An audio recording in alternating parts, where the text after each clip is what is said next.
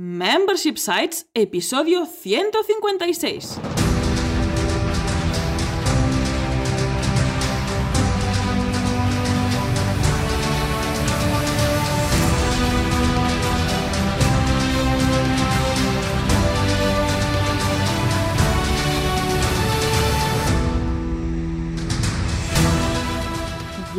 Días, ¿qué tal? ¿Cómo estás? Bienvenida y bienvenido a Membership Sites, el podcast en el que compartimos contigo todo lo que sabemos sobre membership sites, ingresos recurrentes y negocios de suscripción.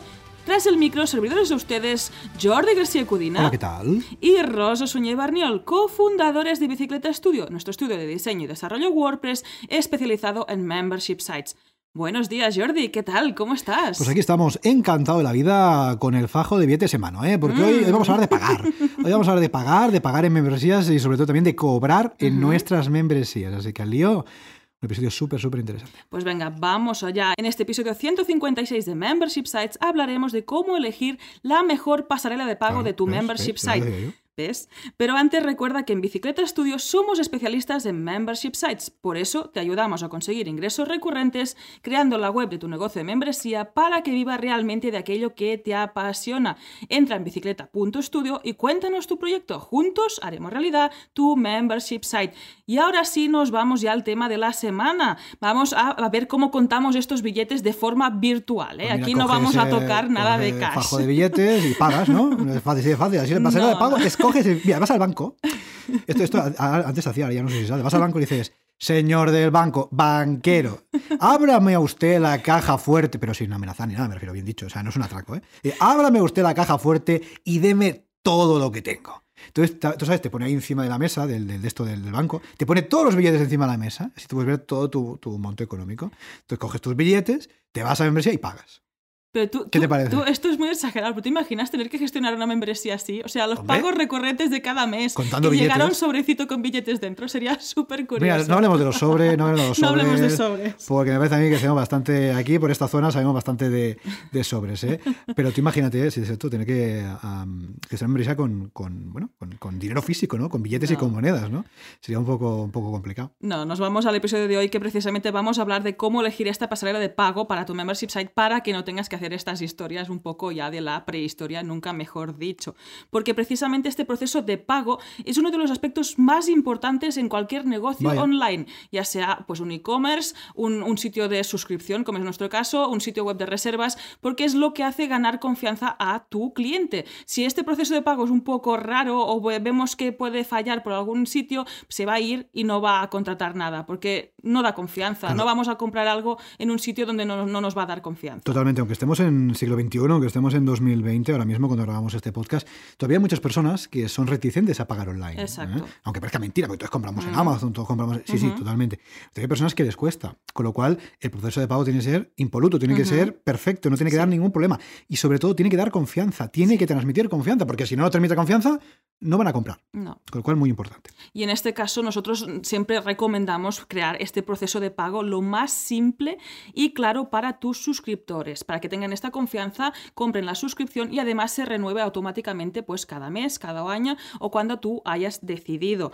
Ahí puedes empezar pues tu propio embudo de conversión. Ah, de, de hecho, puedes escoger entre distintas formas de pago, como vamos a ver, y esto, ¿cómo decidimos estas distintas formas de pago? ¿no? ¿Por qué decidir una respecto a otra? En este caso, pues depende de muchos factores, como decimos a menudo, depende de muchas cosas. En este caso también sería pues según el tipo de membresía. Lo que comentamos es llevarlo al extremo, pero a nadie se le ocurre cobrar una membresía de formación mensual, por ejemplo, con billetitos dentro de un, de un Yo sabes sobre. qué haría, yo sabes qué haría. Diría, mira, para pagarme, me mandas, ¿cómo era esto? Billetes de 100 no marcados eh, y me lo mandas en una bolsa de plica. No des ideas ni coñas, porque en este Bolsa caso bolsa de que no lo daríamos como, como O sea, opción. Eh, O sea, pero exacto. que no existe, no te lo digo. ¿eh? En Eh, este caso, por ejemplo, una transferencia bancaria también sería un poco raro, pero a lo mejor si estamos hablando de una membresía de servicio de un precio más elevado, pues a lo mejor esta transferencia bancaria sí que encaja.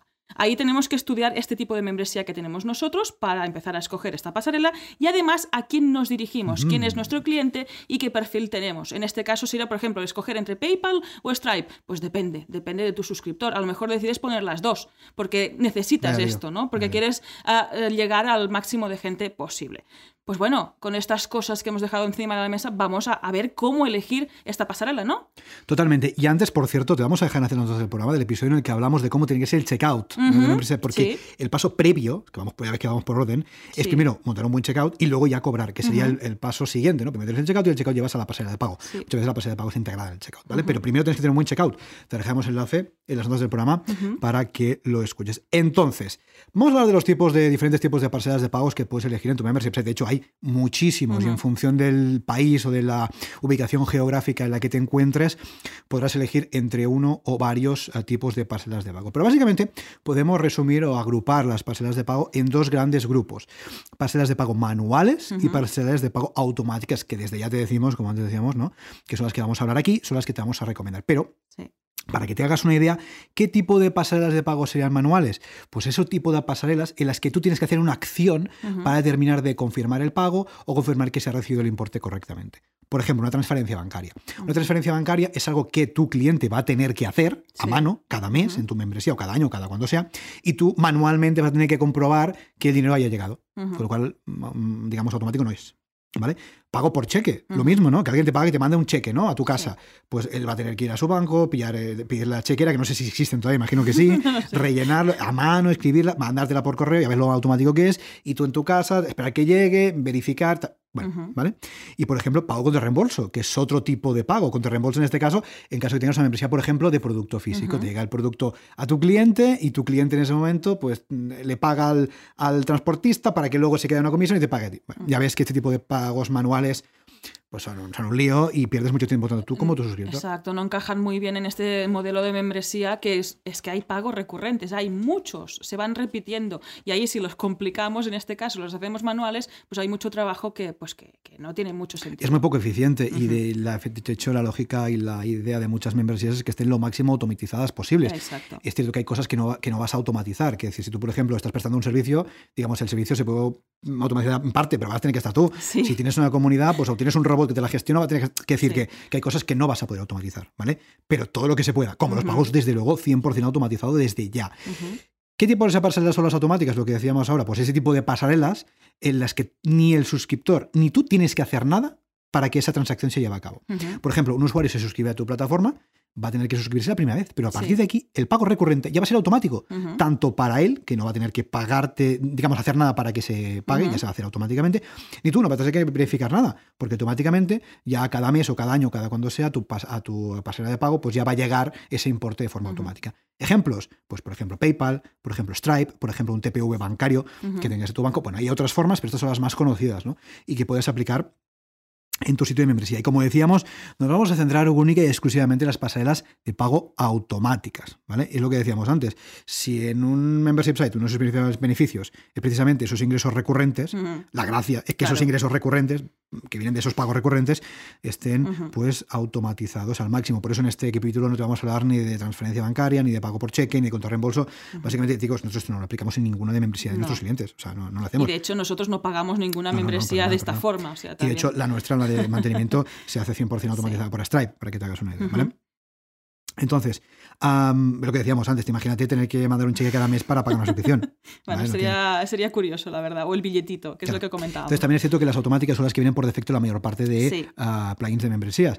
Por ejemplo, el TPU bancario de determinadas entidades, esto no viene por defecto, tienes que hacerlo tú. Luego veremos exactamente cómo, cómo funciona. En cambio, la mayor parte de membresías pues tienen o con Stripe o con PayPal o con las dos, ¿vale? Y además son gratuitas en algunos casos, en otros no, pero es fácil de integrar. ¿Vale?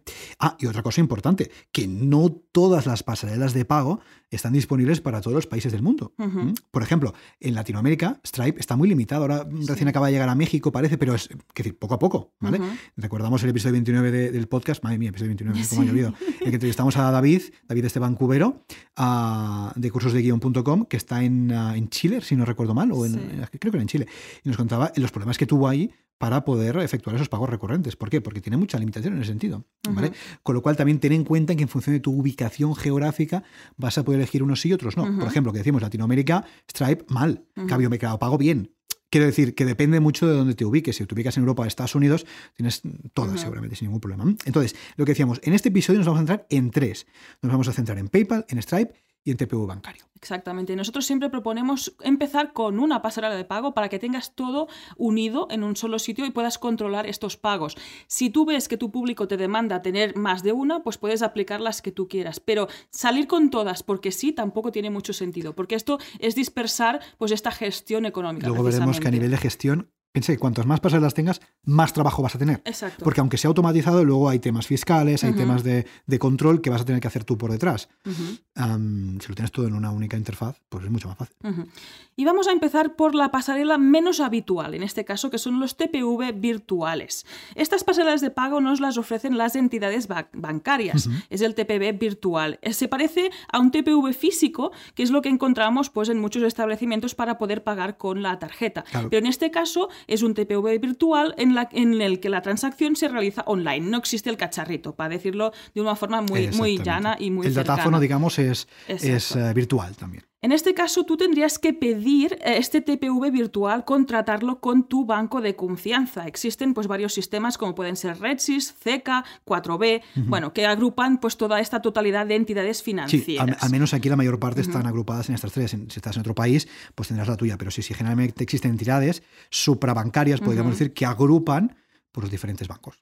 Exactamente. Y aquí vamos a ver qué ventajas e inconvenientes ofrece pues, cada tipo de pasarela de pago. En este caso, las ventajas de, un TPV virtual pues, son las bajas comisiones. Ojo, también depende del trato que tengas con tu banco. Sí, pero eh, por lo general las comisiones son las más bajas. Más que PayPal, desde luego, y más que Stripe también. Es la gran ventaja del TPV virtual. Yo diría que es la única, pero la gran ventaja es que las comisiones son muy bajas. Evidentemente tú puedes negociar con tu banco, pero por defecto seguramente va a ser las comisiones más bajas que te puedas encontrar. ¿Y por qué no lo usamos muy a menudo? Pues porque tienen muchos más inconvenientes que ventajas en este caso.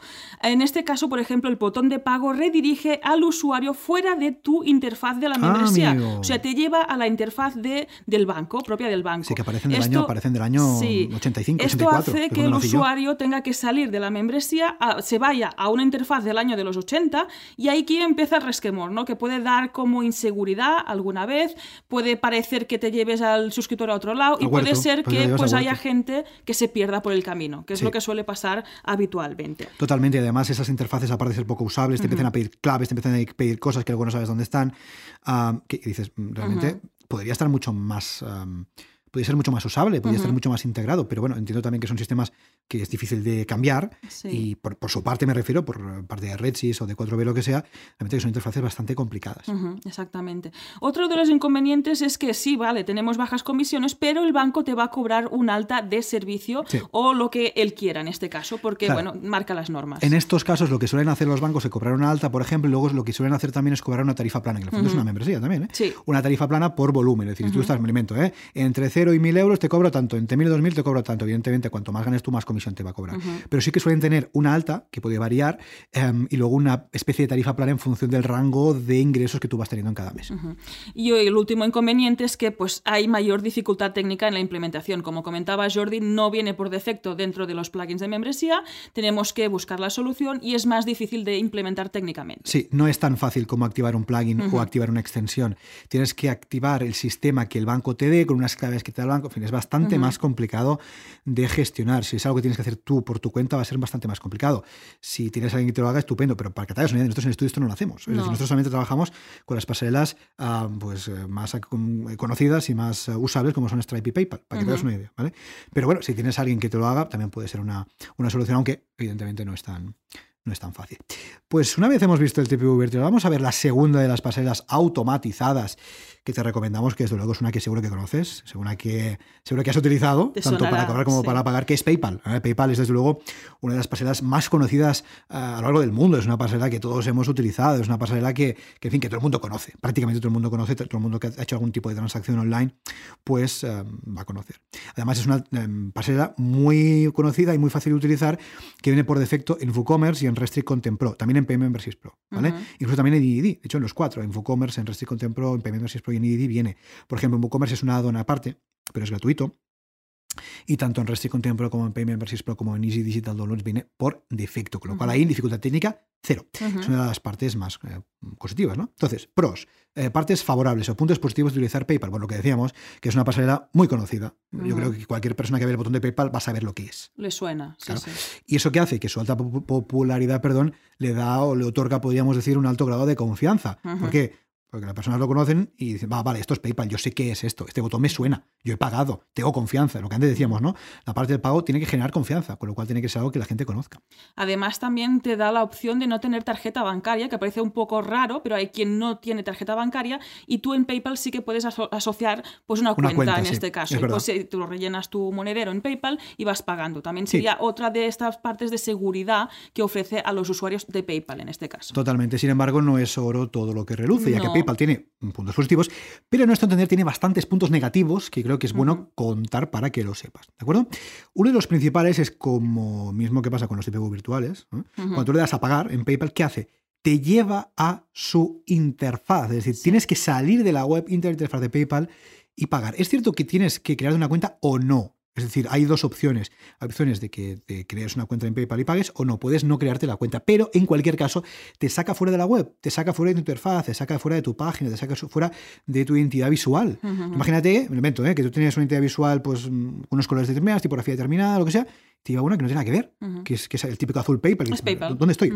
Eso, eso además da em, obliga digamos, a hacer un paso más, con lo cual ya sabes que cuantos menos pasos en el embudo de conversión, mejor y eso que nos lleve fuera y nos permita otro, o nos mm, pida, podemos decir, hacer otro paso, no es bueno. ¿vale? Y luego cuando realizamos el pago mm, de forma eh, correcta, volvemos a la web. Con lo cual, no es un proceso muy fluido. Ojo, funciona. Todos lo hemos utilizado, ¿vale? No estamos diciendo que no funciona, pero existen opciones mejor que lo veremos, ¿vale? Pero bueno, te lleva fuera y el proceso podría ser un poco más ah, fluido. Y otro punto negativo muy importante aquí sí son las comisiones, las altas comisiones de PayPal. ¿vale? Actualmente en PayPal, eh, si trabajas con PayPal, vas a tener que abonar un 3,4% de la transacción de comisión, más un importe fijo de 0,35 euros por cada una. Es decir, por cada comisión, por cada pago que te hagan, ¿vale? Un 3,4% más un 0,35 es para PayPal.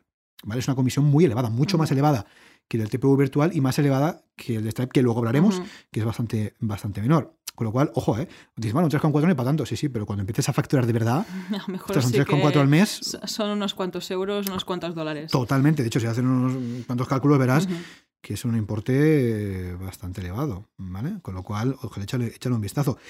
Y finalmente, otra cuestión que, operativa que es importante y que vas a tener en cuenta es que PayPal, por ejemplo, no te, mide, no te emite facturas de tus comisiones, ya que no aplica IVA. ¿vale? Tener sede en Luxemburgo, por cierto. Y claro, este aspecto puede complicarte la declaración de tus impuestos. Claro, tú piensas que de cada comisión, digamos, que tú pagas, es un gasto. Con lo cual eso te interesa luego para desgrabarte o lo que sea, ¿no? Pues claro, esto con PayPal es bastante más complicado que con Stripe, luego lo veremos. Con lo cual tenlo, tenlo en cuenta también. Con lo cual, en resumen, PayPal es una buena pasarela en general, es muy conocida, mucha confianza, pero tiene algunos puntos negativos que quizás deberíamos tener en cuenta. Y por cierto, recuerda que si quieres acceder a la escaleta de este episodio, así como, como todo, todo lo de siempre que te decimos, siempre a todos los vídeos, a todos los comentarios, a todo, ya lo sabes, tienes a tu disposición la membresía gratuita de contenido. Para ello, puedes suscribirte en bicicleta.studio barra gratis y tendrás acceso a todo. Exactamente. Y esto nos lleva a la tercera y última pasarela de pago automático de la que vamos a hablar hoy. Y en este caso es Stripe. Nosotros somos fans de Stripe y de hecho lo utilizamos en nuestro negocio y en los negocios de nuestros clientes. Stripe es una pasarela de pago que, te, ofrece a tus clientes y futuros suscriptores la posibilidad de pagar online con tarjeta, ya sea de débito, crédito, de prepago, lo que sea. Lo que hace Stripe es ponerte eh, este apartado, esta caja, para que puedas meter la tarjeta directamente. Integrado. Integrado dentro de tu y membresía. Eso es muy importante. Exactamente. En este caso, pues WooCommerce, Rusty Content Pro, Paid Memberships Pro y Easy Digital Downloads ofrecen Stripe por defecto. Si tienes que comprar el add-on pertinente, lo puedes comprar, pero no hay más dificultad técnica. Esto nos lleva a la parte de ventajas, que como vas a ver, hay bastantes, de hecho hay muchas. En este caso, las comisiones son muy inferiores a las de PayPal. Actualmente cobran pues, un 1,4% de la transacción más un fijo de 0,25 euros. Es verdad que esto si también tienes una transacción internacional es un poco más elevado, pero de todas formas se mueve por, en torno al 2%, que no es tan elevado como el de PayPal que he comentado. Fíjate aquí, nos encontramos en un rango que es más que lo que te puede cobrar un TPU bancario, tu banco, pero es bastante menos de lo que te puede cobrar PayPal, con lo cual aquí tienes que hacer un- una tomar una decisión. Es decir, me interesa más pagar un poquito más de comisión, pero que sea más usable, sobre todo para el cliente, o quiero pagar lo mínimo, pero que el cliente tenga más difícil. Bueno, es una decisión que tienes que tomar. Nosotros lo tenemos claro en ese sentido. En este caso tenemos claro por qué, porque el usuario se mantiene siempre dentro de la membresía al realizar el pago. Ah, el único que ve el usuario pues es una caja donde tiene, tiene que introducir su información, en este caso el número de tarjeta, la caducidad y el CVC. Dar al clic, pagar y ya está. Y a contar billetes, y ya está, así de fácil. Además, Stripe es súper seguro porque solo almacena las, las cuatro últimas cifras. Tiene un sistema encriptado en el que ni tú vas a conocer la tarjeta, ni Stripe ni conoce la tarjeta, ni nadie conoce la tarjeta. Claro, fíjate, fíjate qué interesante. ¿eh? Tu suscriptor está en tu checkout, Ujú. pone los datos. Por cierto, te- de verdad te, te- te remitimos de nuevo al episodio en el que hablamos de checkouts porque es muy interesante. Ujú. Eh, rellena los mínimos campos que tú le pidas, cuanto menos mejor, ya lo sabes. Pones tu tarjeta, paga y se acabó. Ujú. Y se queda ahí. Y no se va a ninguna parte, ni cambia la interfaz, ni te No, No. se queda ahí. Exacto. Con lo cual, muy, muy interesante. Si es que puedes usarlo, que luego veremos, ¿no? Porque luego a Sí. lo mejor no puedes utilizar el Stripe local. Pero bueno, si puedes utilizarlo, de verdad es que es, es, es una gozada. Es una gozada porque lo tienes todo integrado. Es que el formulario está dentro de tu checkout. Y eso es muy, muy interesante. Sí, sí. Y otra ventaja de Stripe es que no aparece por ningún lado. No despista al usuario. Como se mantiene dentro de tu membresía, vas a tener tu identidad visual, estás ahí y no aparece la marca por ningún lado. Aquí lo importante es que, digamos, eh, tu usuario paga dentro de tu web, pero no sabe que está pagando a través de Stripe, que no pasa nada si Ujú. lo sabe, ¿eh? pero en PayPal se da cuenta de que se va a PayPal. En cambio, aquí, como dentro del propio formulario tendrás un input, tendrás una cajita donde pondrás la tarjeta, digamos, para el usuario no siente que está pagando a través de algo diferente a tu web. No, exacto. Aunque, aunque realmente el sistema que tú estás utilizando es de un proveedor que es Stripe. De cara a tu usuario es transparente, porque él no ve que eso sea algo distinto. En cambio, cuando le llevas a otra web, es un poco más complicado. Bueno, la gente se puede perder, puede decidir pues dejar la compra en ese punto e irse por otro lado. Cuando abres ventanas es lo que suele pesar- pasar. En este caso también Stripe nos ofrece un panel de gestión que está súper, súper bien con sus, eh, con sus compras, sus clientes, lo puedes gestionar desde ahí. Y además también nos ofrece métricas. Cada día se lo están currando Bueno, más para de- poder controlar realmente tu parte económica desde ahí. El dashboard de Stripe eh, es muy completo. Está muy bien, Tiene muchos sí. aspectos. Ujú. Quiero decir, poco a poco vas a ir descubriéndolos todos, pero tela, tela. Además, es muy fácil hacer refunds si es necesario. Puedes Sí. devolver el dinero, cancelar, controlar los suscriptores desde ahí, los clientes y demás. Se nota que O sea, cuando llevamos el mantenimiento de algún cliente nos toca hacer estas cosas, ¿no? Sí, exactamente. Y se agradece mucho porque se lo están currando mucho. Sí, y además lo que decía también es muy seguro. En este caso nadie tiene los datos, están encriptados y en el caso de que te hackearan la web, por ejemplo, están en Stripe, no están dentro de la web. Así que todos contentos, todos seguros y no hay problema. Todos felices. Y aquí también no hay ventajas sin inconvenientes. En este caso, pues la primera inconveniente, que no sería un inconveniente, es que tienes que tener un certificado SSL.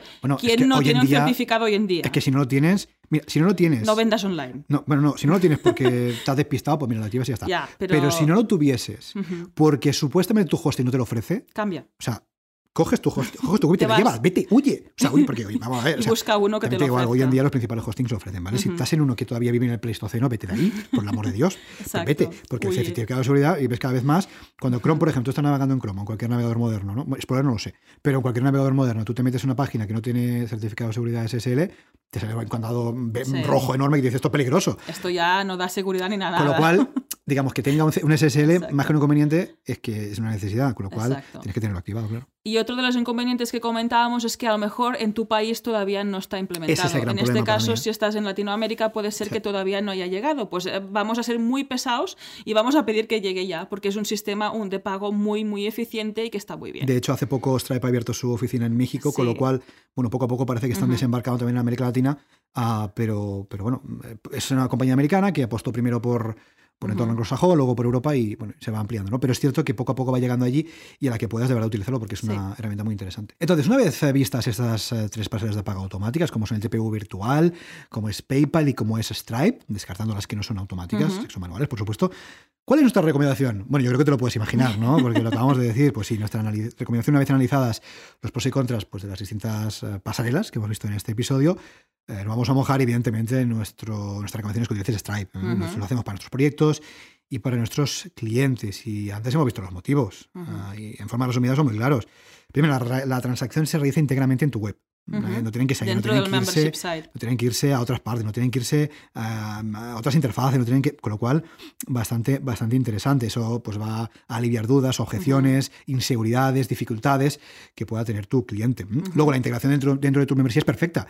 No hay banners, no hay, no hay logotipos de no sé qué. No aparece ni tan siquiera la marca por ningún lado. Claro, simplemente pues hay el input, la cajita para poner tarjeta y tal, y ya está. Con lo cual siempre caro limpio, muy, muy, muy eficiente. Luego las comisiones, bueno, las comisiones de Stripe son bastante ajustadas. Yo creo Que al final son bastante, uno- 1,4 más 0,25 creo que está bastante Sí. bien. Bueno, sobre todo si las compramos con PayPal, claro, que es otro Ujú. tema, ¿no?